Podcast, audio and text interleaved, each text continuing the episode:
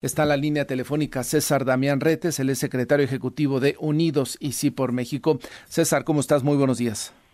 Buenos días, qué gusto saludarte a ti y a todo tu auditorio. Gracias por estar esta mañana. Desde el punto de vista de Unidos, eh, ¿por qué la fiscal Ernestina Godoy debe o no ser ratificada? Bueno, desde el punto de vista de Unidos, la fiscal actual no debe ser ratificada.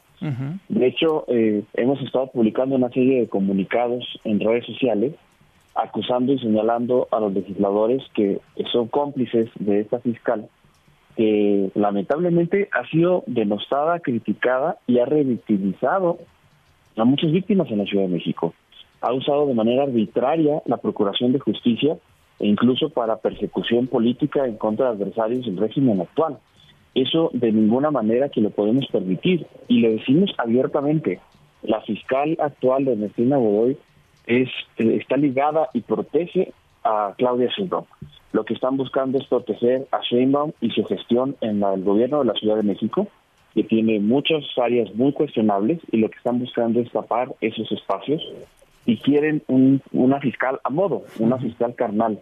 Por eso hemos estado señalando eh, a los legisladores locales que no habían decidido o que no han decidido su voto en los últimos, en los últimos días. César, ahí dentro de Morena y dentro de quienes apoyan la reelección es que se hizo un proceso que no se había hecho otro, como en otros momentos, en donde hubo una comisión integrada por incluso ciudadanos, algunos eh, expertos en temas eh, jurídicos, y a partir de ahí se hizo un análisis y recomendó que sí debería de ser eh, ratificada. ¿Esto no ayudó mucho? ¿Esto no fue suficiente, César, desde el punto de vista de Unidos?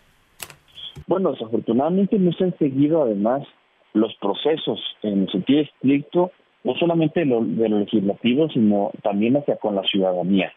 Eh, se han atropellado los procesos, se han hecho reuniones cinco minutos antes vía Zoom, y en el caso particular de este Consejo de Ciudadanía que intentaron, eh, simplemente fue un consejo que no se le permitió operar con todas sus letras, que incluso no recibió a las víctimas, que no las escuchó y que procesó todo de manera fast track, a puerta cerrada, sin escuchar todas las partes, sin escuchar todas las versiones. Y necesitamos en el gobierno de la Ciudad de México, necesitamos los habitantes de la Ciudad de México una procuración de justicia imparcial, que no se utilice con tintes políticos, porque lo que vivimos hoy es una inseguridad pues, que nos afecta a todos que habitamos en el Valle de México. Claro, necesitamos si la Ciudad de México requiere de una Procuración de Justicia independiente y lo pregunto César porque no debemos olvidar que la hoy fiscal Ernestina Godoy fue diputada de Morena, eh, ¿no? Estuvo en las filas de Morena, después dejó el cargo para ser fiscal, pero finalmente tiene un vínculo partidista y me parece que lo ideal para una ciudad, para un país, es tener fiscales o impartidores de justicia alejados de la política. Supuesto, como sociedad civil lo que estamos buscando eh, son fiscalías, y lo hemos dicho en años anteriores, fiscalías que sirvan, fiscalías en manos de expertos, de técnicos, de profesionales de la justicia, porque la Procuración de Justicia es la piedra angular para que quien es culpable reciba su sanción y quienes son inocentes sigan caminando en la calle y no al revés. ¿Qué opinas de la decisión del PRI que ayer anunció a través de un comunicado que van a ir en contra? El PAN ya lo había expresado en días pasados, es decir, al parecer em, a Morena no le alcanzaría la votación, requieren 44 votos justamente de los 66. Bueno, seguramente están preocupados ahí en el Palacio del Ayuntamiento. Nos da mucho gusto el anuncio que hizo ayer el Partido Revolucionario Institucional eh, hemos estado, decíamos, publicando este comunicado en donde aparecen los legisladores de oposición esperando la definición de su voto.